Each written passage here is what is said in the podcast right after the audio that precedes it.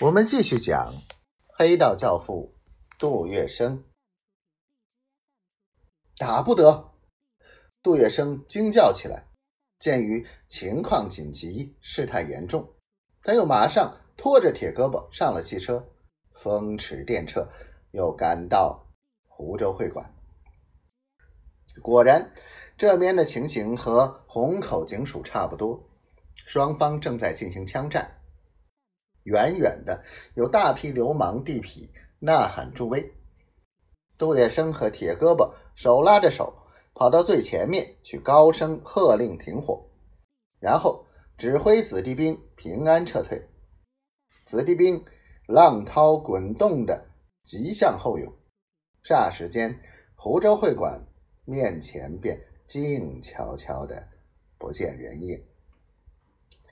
张宗昌。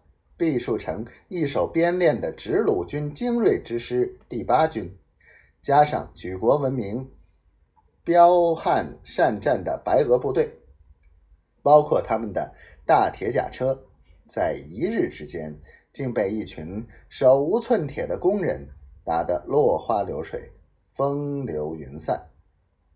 在骚动不已、情况危迫时，毕树成还在富春楼老六的香闺中追欢作乐，等候东路军的委令。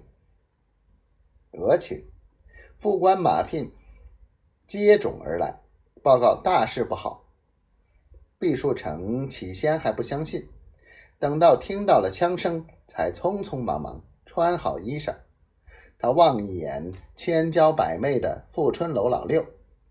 英雄末路，魏然一声长叹，然后黯然神伤，离别了销魂回骨的金粉世界，驱车飞驰，赶赴车站。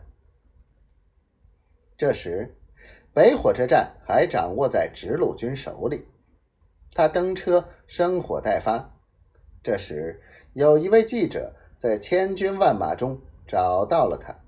上车求见，毕总司令还算客气，对那位记者先生殷勤接待，略谈数语。当记者问起外面疯传毕总司令已经和北伐军议和了时，毕树成不等他说完，便抢着回答：“上有青天，下有黄泉，外面的谣言日后。”自会有事实证明。事实上，毕树成撤向江北，这就证明其中的问题。火车离开上海后，毕树成一直不敢回山东去。张宗昌因为他违抗军令，贻误战机，四月五日，命人把他诱到济南，执行枪决。